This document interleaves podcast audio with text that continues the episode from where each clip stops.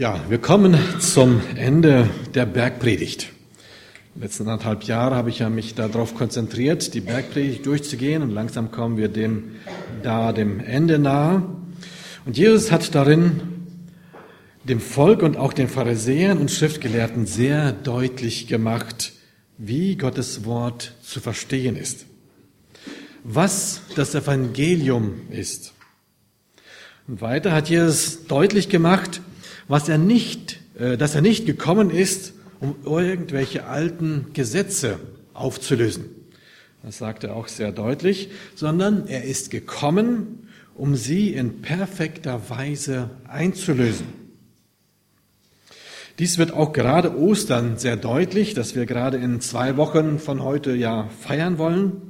Die ganzen Opfergesetze und Opferriten, die im Alten Testament dem Volk Gottes auferlegt worden waren, um in die Gemeinschaft mit Gott kommen zu können, um Vergebung von Schuld erlangen zu können.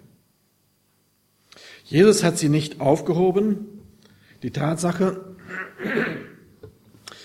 ähm, die Tatsache, dass unschuldiges Blut zur Versöhnung mit Gott fließen muss, ist heute genauso wahr, wie es damals war. Das hat Jesus da hat Jesus nichts dran geändert. Aber der Grund, warum wir heute nicht mehr dieses Schlachten von unschuldigen Tieren zur Versöhnung mit Gott praktizieren müssen, ist, dass Jesus gesagt hat, ich bin ohne Sünde. Ich bin ohne Schuld. Ich bin der Sohn Gottes. Für mich braucht kein unschuldiges Blut vergossen werden, um dass ich gerecht vor Gott stehen kann. Ich bin komplett unschuldig vor Gott. Und weiter hat Jesus gesagt, dieses absolut einzigartige Vorrecht will ich nicht für mich behalten. Ich allein kann ein perfektes, fehlerloses Opfer zur Bereinigung von Schuld sein. Und ich bin bereit, dieses Opfer zu sein. Ich bin bereit, mich schlachten zu lassen. Und damit biete ich jedem Menschen die Möglichkeit an, mit Gott ins Reine kommen zu können. Jedoch installiere ich hier keinen Automatismus, der für alle Menschen Gültigkeit hat. Ich mache hiermit lediglich ein Angebot. Wir kennen das, kennen das im täglichen Leben. Ein Angebot ist für mich wertlos, wenn ich es nicht in Anspruch nehme. Und, die, äh, und ich auch nicht bereit bin, die dazugehörigen Formalien zu erfüllen. Oftmals geht es dann darum, dass ich bereit bin, den Kaufpreis zu bezahlen und die AGBs zu akzeptieren habe neuerdings einen Ordner zu Hause, wo ich schon einige solche Angebote habe. Auch in der kommenden Woche wird es darum gehen, dass ich mich für ein Angebot entscheiden muss. Ich muss mich für eine bestimmte Software entscheiden, mit der ich in Zukunft arbeiten will, mit der ich in Zukunft diese Aufträge, die ich hoffentlich bekomme, abarbeiten werde. Und äh, da gibt es dann einen Kaufpreis zu zahlen und auch da steckt eine AGB, eine allgemeine Geschäftsbedingung dahinter. Unter welchen Bedingungen darf ich dann diese Software nutzen? Und wenn ich nicht bereit bin, die Formalien zu erfüllen, die das Angebot beinhaltet oder voraussetzt, äh, komme ich nicht in Genuss dieses Angebotes. Genauso ist es bei Jesus. Wenn ich die Formalien nicht erfülle, ist das Angebot Jesu für mich wertlos. Jetzt aber zu Jesu Worte am Ende der Bergpredigt. Vor zwei Wochen ging es um die goldene Regel aus dem Alten Testament. Wisst ihr noch, wie die ging?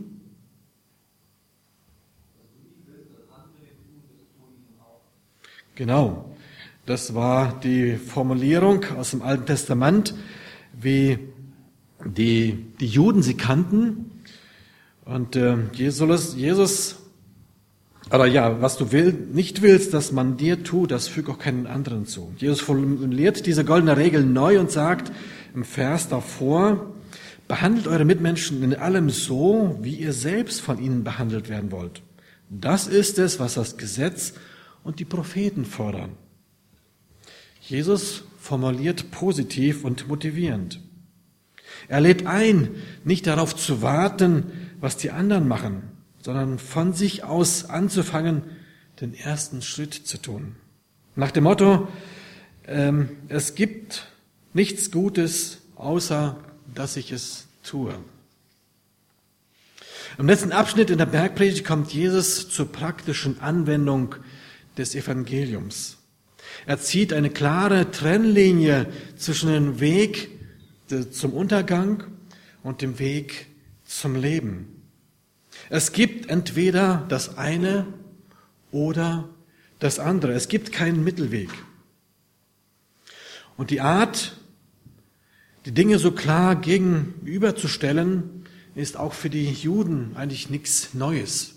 Sie kennen das auch aus der altjüdischen Literatur, wo das ziemlich häufig sogar auch vorkommt. Zum Beispiel in 5. Mose 11, 26 und 27 sagt Gott, zum Volk Israel, siehe, ich lege euch heute vor den Segen und den Fluch. Den Segen, wenn ihr gehorcht den Worten des Herrn, eures Gottes, die ich euch heute gebiete. Den Fluch aber, wenn ihr nicht gehorchen werdet den Geboten des Herrn, eures Gottes, und abweicht von dem Wege, den ich euch gebiete, euch heute gebiete. Oder Mose, 5. Mose 30, 15. Siehe, ich habe dir heute vorgelegt das Leben und das Gute, den Tod und das Böse. Oder auch Jeremia wird aufgefordert, dem Volk zu sagen, siehe, oder so spricht der Herr, siehe, ich lege euch vor den Weg zum Leben und den Weg zum Tod. Immer wieder ging es darum, entweder hier Leben, das Gute, oder da Tod, das Verderben. Und die, das Volk wurde vor der Entscheidung getroffen. Und Gott hat kein Geheimnis daraus gemacht. Dieser Weg, der führt zum Leben. Und der Weg, der führt euch ins Verderben oder auch in den Tod. Und so finden wir hier am Ende der Bergpredigt eine Reihe von solchen Gegenüberstellungen als Anwendung für das Gesagte, was Jesus in der Bergpredigt versucht hat deutlich zu machen. Hier finden wir zwei Pforten, zwei Wege, zwei Ziele und zwei Gruppen von Menschen, zwei Baumarten und zwei Fruchtsorten, zwei Gruppen im Gericht, zwei verschiedene Bauherren, die auf zwei verschiedenen Unter- oder Grundlagen bauen. Wir werden heute nicht alle durchgehen, werden heute nur die ersten durchgehen und möchte dazu die Verse aus Matthäus 7, Vers 13 und 14 lesen. Darum soll es heute gehen. Da heißt es, geht ein durch die enge Pforte, denn die Pforte ist weit und der Weg ist breit, der ins Verderben führt. Und viele sind es, die da hineingehen. Denn die Pforte ist eng und der Weg ist schmal der zum Leben führt, und wenige sind es, die ihn finden. Auch hier mal wieder entweder oder. Ein engen Eingang, eine enge Pforte oder ein weiter, ein breiter Weg, eine breite Pforte. Wir müssen entscheiden. Da ist der schmale Weg und da gibt es auch den breiten Weg. Es gibt keinen Mittelweg dazwischen. Jesus sagt weiter, es sind nur wenige, die diesen Weg finden. Den schmalen Weg, das kleine Tor. Auf der anderen Seite, es gibt viele, die auf dem breiten Weg gehen. Weiter sagt Jesus, dieser schmale Weg, das ist der Weg zum Leben. Da ist das Ziel das ewige Leben bei Gott. Aber dieser Weg, der führt ins Verderben. Er zeigt es ganz klar auf. Da führt es hin, wenn ihr diesen Weg geht. Auch dieses Bild war den Juden gut bekannt. Jesus spricht hier von einer hohen Stadtmauer, die ein breites, ein hohes Stadttor und ein kleines, enges Nebentor hatte. Und die Menge der Leute gehen durch das große Stadttor auf der breiten Straße, die dem allgemeinen Verkehr auch dient. Und durch das unscheinbare kleine Nebentörchen auf, gehen auf dem schmalen Weg nur Einzelne, nur wirklich wenige. Sicherlich hat jeder von uns schon mal dieses Bild gesehen. Vielleicht können wir das Licht hier ausmachen. Das ist vielleicht besser sichtbar. Dieses Bild, ich denke, das ist ein sehr bekanntes Bild. Manch einer hat es vielleicht sogar irgendwo in der Wohnung, im Haus bei sich hängen. Äh, es ist das berühmte Bild von den zwei Wegen. Und das ist genau aufgrund von diesen beiden Versen entstanden, die ich eben gerade gelesen habe aus Matthäus 7, die Verse 13 und 14. Wisst ihr von wem oder wer dieses Bild erstellt hat? Wahrscheinlich nicht so sehr bekannt. Es war die Charlotte Reilen. Von ihr wurde es entworfen. Ähm, sie hat gelebt 1805 bis 1868. Äh, dieses Bild erschien 1867 in Stuttgart als Lithografie, als eine so eine Art ja, Tondruck hat sie in Auftrag gegeben. Nur ein knappes Jahr nach Erscheinen verstarb sie im Januar 68 im Alter von 63 Jahren. Charlotte Reilen hat viel in ihrem Leben bewegt und sie ist auch die Gründerin des evangelischen Diakonissenanstalt in Stuttgart, diese auch, die auch heute noch existiert. Und Charlotte Reilen versuchte mit diesem Bild zum Ausdruck zu bringen, wie sie diese Aussage Jesu verstanden hat. Auf der linken Seite des Bildes wird ein großes, einladendes Tor mit anschließenden breiten Weg dargestellt. Der Weg scheint entspannt zu sein. Und auf diesem Weg sind aber auch alle möglichen Aktivitäten der Welt dargestellt. Dazu hat sie an verschiedenen Stellen Bild Bibelverse eingefügt, die das Dargestellte unterstützen sollen, unterstreichen sollen. Diese Seite des Bildes stellt das gottlose Leben dar.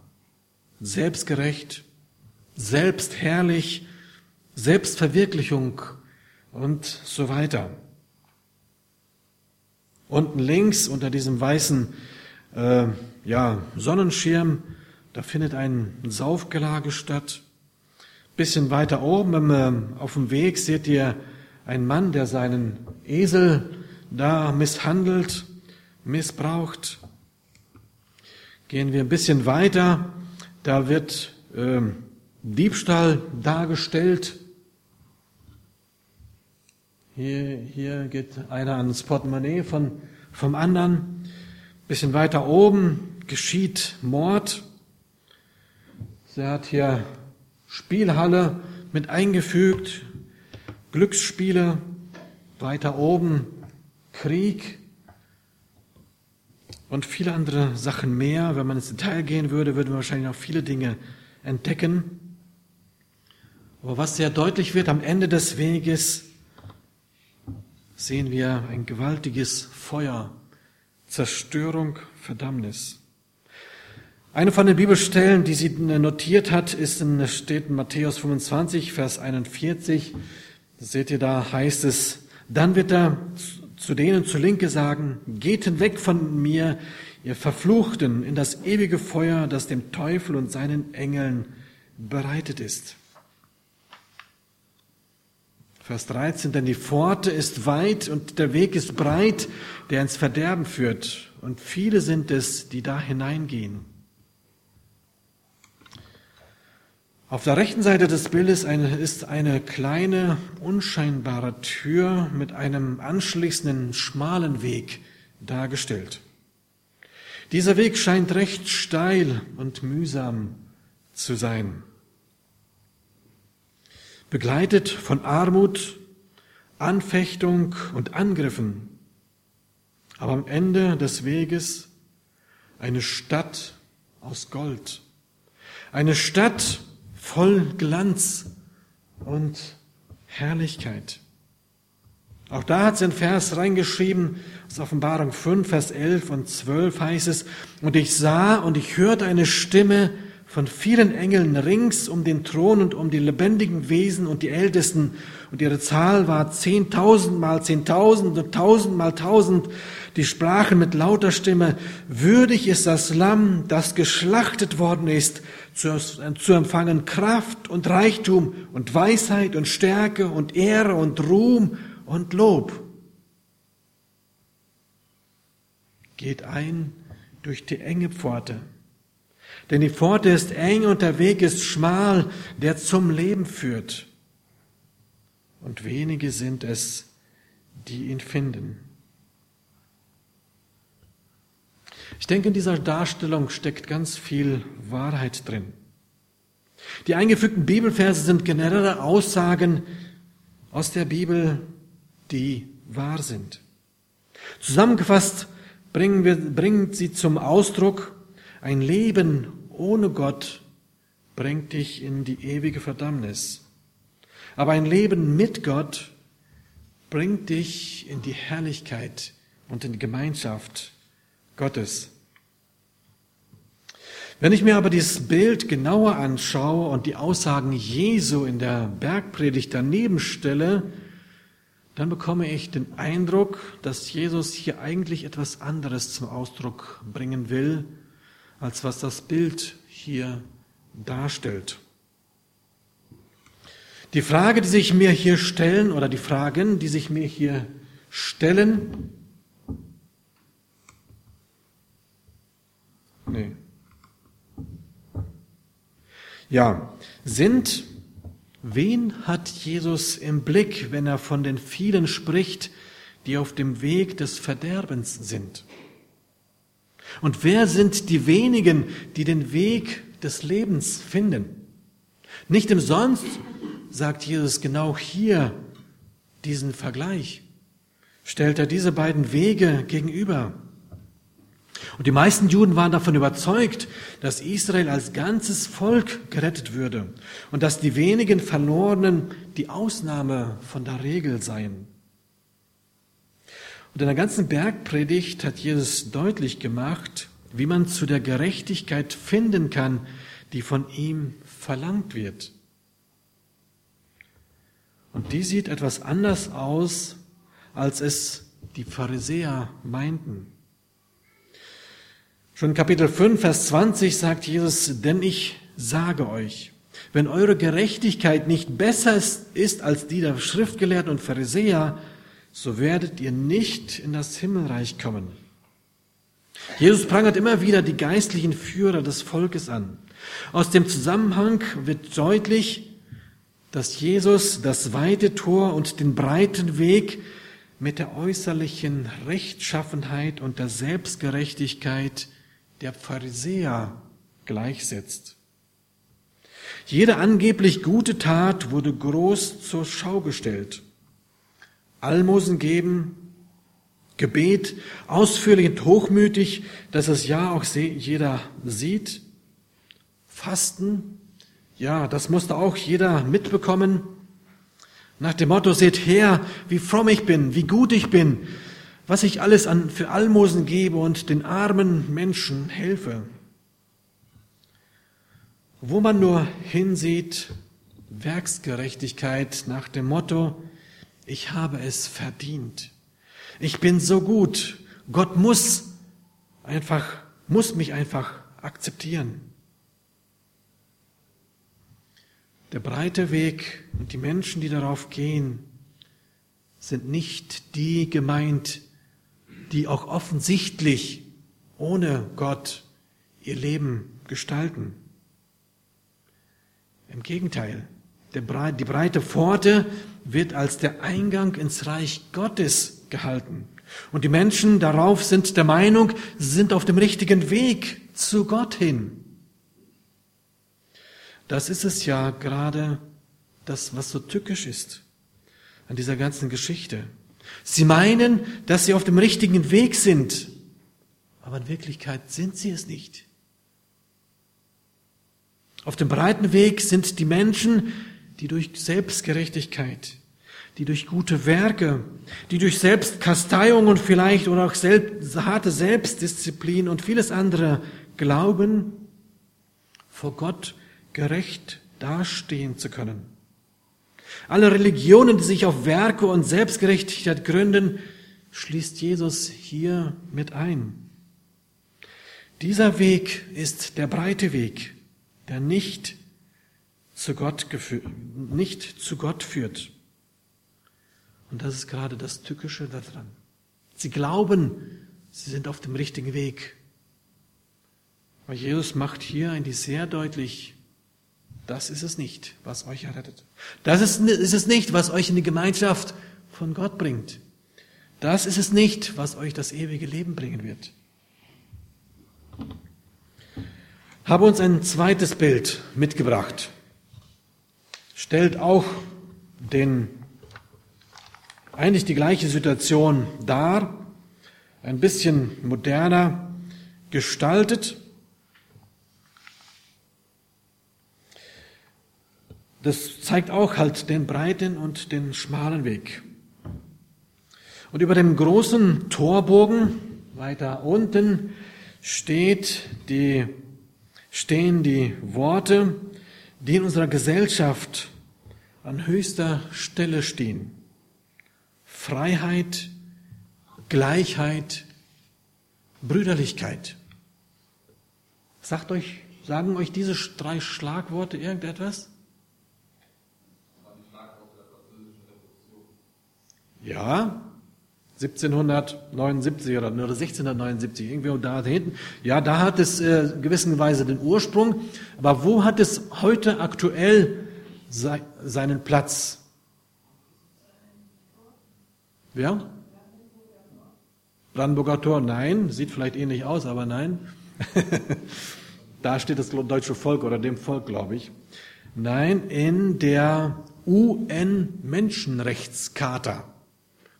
Äh, Artikel 1 ist dieses festgehalten. Heißt es, alle Menschen sind frei und gleich an Würde und Rechten geboren. Sie sind mit Vernunft und Gewissen begabt und sollen einander im Geiste der Brüderlichkeit begegnen. UN-Menschenrechtscharta. Und ich denke, diese Werte sind zweifelsohne gut. Aber die Frage, die sich mir stellt, bringen sie mich näher zu Gott? Ich glaube nein. Ich glaube, wir können sehr deutlich sagen, nein, sie bringen mich nicht näher zu Gott. Kein Stück. Und wenn wir den Weg weiter nach oben gehen, ist mir etwas anderes aufgefallen. Da steht eine riesige Kirche. Und ein bisschen höher, da höher steht eine riesige Moschee. Wo stehen sie? Sie stehen auf der linken Seite des Bildes direkt neben dem breiten Weg. Und wenn du jetzt vielleicht gemeint hast, schon viele Pluspunkte bei Gott gegenüber dem bösen Nachbarn gesammelt zu haben, muss ich dich leider enttäuschen. Nicht ständiges Lächeln, Geld oder Sachspenden, Kirchensteuerzahlung oder Säuglingstaufe bringen dich in den Himmel, sondern nur der Durchgang durch die enge Pforte. Ich denke, dieses Bild bringt es auch sehr deutlich zum Ausdruck. Viele, die meinen, auf dem richtigen Weg zu sein, werden vor Gott nicht bestehen, werden von Gott nicht das bekommen, was sie erhofft haben, weil sie auf sich selbst gebaut haben weil sie auf ja, ihren Werken gebaut haben, weil sie sich selbst verwirklicht haben.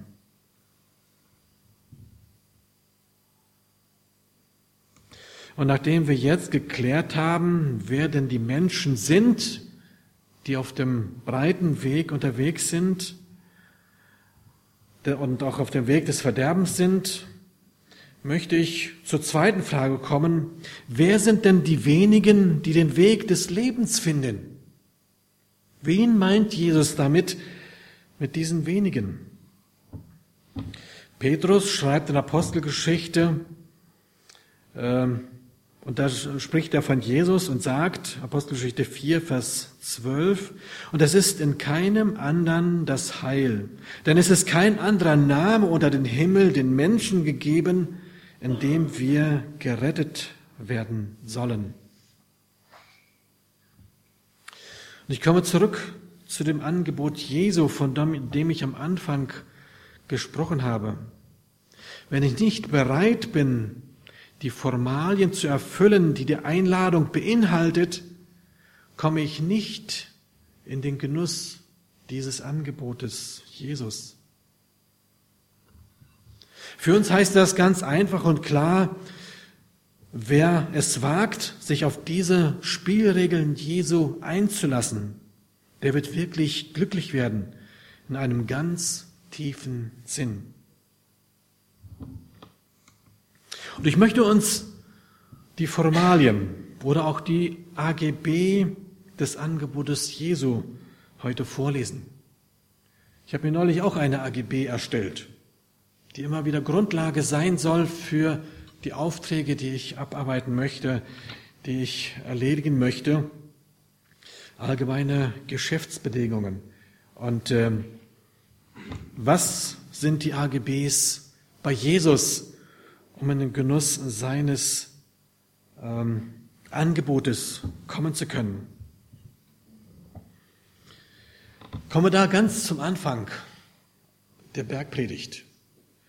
Ich weiß nicht, ob ihr euch noch daran erinnern werdet. Äh, Matthäus Kapitel 5, gleich am Anfang, dort finden wir die Seligpreisungen. Und ich habe sie jetzt genommen und das, was ich damals gesagt habe, möchte ich heute wiederholen.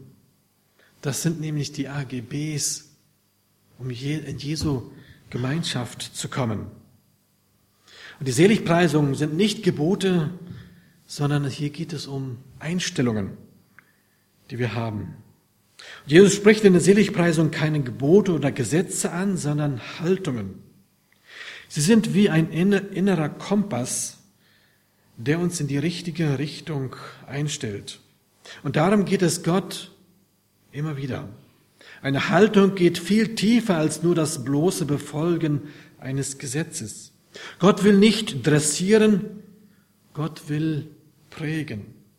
Die ganze Bergpredigt läuft darauf hinaus, dass wir nicht äußere Gesetze und Regeln befolgen, sondern eine neue innere Haltung entwickeln. Und die Reihenfolge der Seligpreisung ist nicht zufällig, sondern sie bauen aufeinander auf. Und es ist erstaunlich, wie dieser Weg zum Glück sich einem aufschließt, wenn man den richtigen Einstieg hat und der inneren Logik dieser Seligpreisungen folgt. Jesus fängt da an, selig ist, wer vor Gott arm ist. Das ist der Einstieg. Kapitel 5, Vers 3. Vor Gott arm sein heißt, mit offenen Händen und einem fragenden Herz zu Gott gehen. Und Gott reagiert darauf. Offene Hände, fragende Herzen und das Bewusstsein, dass man es nicht selbst in der Hand hat, macht Gottes Herz weich. Geistliche Armut bedeutet, ich kann mir das Leben von Gott nicht erarbeiten. Es muss mir geschenkt werden. Geistliche Armut ist das Gegenteil von Selbstzufriedenheit und Unabhängigkeit. Aber wie befreiend ist es, ich muss das Entscheidende nicht selbst leisten. Ein neues Herz wird nicht entwickelt, sondern geschenkt. Selig sind, die Leid. Geistliches Trauern ist die normale Folge der Erkenntnis, dass ich vor Gott geistlich arm bin. Es tut weh, wer sich ansieht und den Blick in den Spiegel auswählt oder aushält, wird trauern, dass er so ist, voll Sünde, Egoismus, Ungerechtigkeit und so weiter. Das öffnet mein Herz für Gott. Diese Trauer führt zur Buße, Umkehr und zum ewigen Heil. Diese Trauer über die eigene Schuld führt zur Sanftmütigkeit. Selig sind die Sanftmütigen. Wer jetzt nicht unbeherrscht um sich schlägt, sondern in sich schlägt, der ist auf dem richtigen Weg. Sanftmut beginnt da, wo ich mit meiner Schuld vor Gott kapituliere. Sanftmut ist keine Schwachheit, sondern höchste Selbstbeherrschung, die der Heilige Geist schenkt. Nicht Power und Macht bringen das Leben, sondern Sanftheit bringt vorwärts.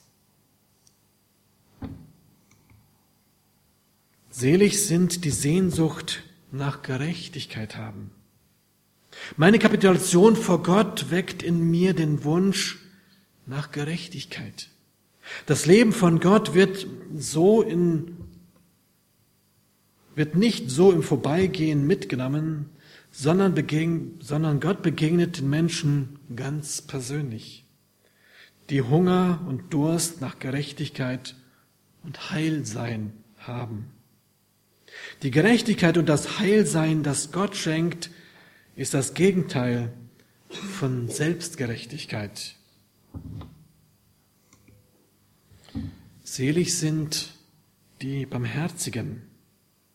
Wer vor Gottes Angesicht um Verzeihung bittet für seine selbstverschuldete, aussichtslosen Lage, wird Barmherzigkeit erfahren. Wer sich selbst wirklich erkannt hat und Gnade bei Gott erfahren hat, wird mit den Menschen um ihn herum anders umgehen und aktiv in seiner Umgebung Gutes schaffen, Barmherzigkeit walten lassen. Selig sind, die reines Herzens sind. Ein reines Herz ist ein gereinigtes Herz. Und Gott bietet uns totale Vergebung aller Schuld an. Wer ein reines Herz hat, wird plötzlich Gott und die Welt mit ganz anderen Augen sehen. Plötzlich geht es nicht nur um äußeres soziales Handeln, sondern um, um das Herz, um die Motive. Meine Augen werden geöffnet für das Wirken Gottes um mich herum.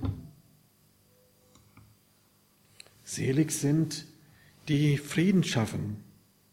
Wer innerlich Frieden mit Gott bekommen hat, wird auch noch außen dafür eintreten können. Versöhnung endet nie bei mir, sondern reicht die versöhnende Hand dem anderen. Selig sind die Standhaften. Wer Jesus nachfolgt, wird Widerstand erleben. Es ist fair von Gott, dass er uns das vorher mitteilt. Aber Widerstand ist ein Zeichen, dass wir auf dem richtigen Weg sind. Dem Widerstand aber standhaft entgegenzutreten, bedeutet standhaft zu sein. Das Ganze auf den Punkt gebracht, die Seligpreisungen zeigen, wie in einem Brennpunkt, wie man den Glauben findet und was der Glaube, der wahre Glaube bewirkt. Alles fängt mit leeren Händen vor Gott an. Wenn du aufhörst, mit deinen guten Taten vor Gott auftrumpfen zu wollen, kann Gott anfangen, dich zu beschenken. Wenn du an Schuld leidest, wird, dir, wird er dir vergeben. Wenn, dich nach Leben, wenn du dich nach Leben sehnst, wird Gott deinen Durst stillen. Und die Seligpreisungen sollen uns helfen, uns vom Leistungsprinzip und vom Leistungsdenken vor Gott zu verabschieden und endlich bereit sein, von ihm zu empfangen. Das sind die enge Pforte und der schmale Weg.